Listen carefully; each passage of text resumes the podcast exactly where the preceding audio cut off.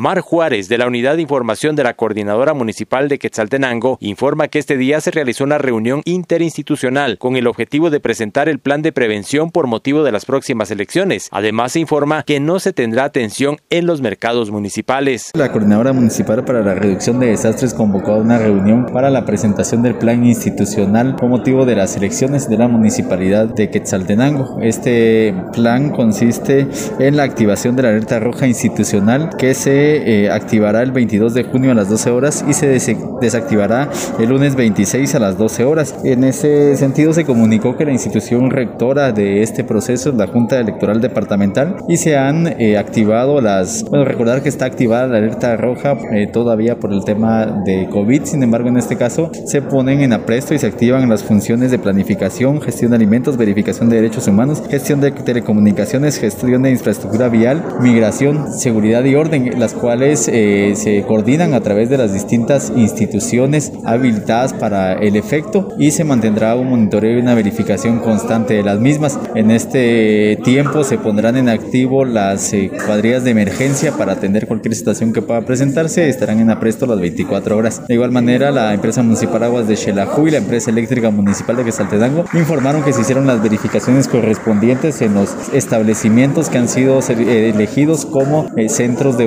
votación y se presentó el informe respectivo a la Junta Electoral Municipal.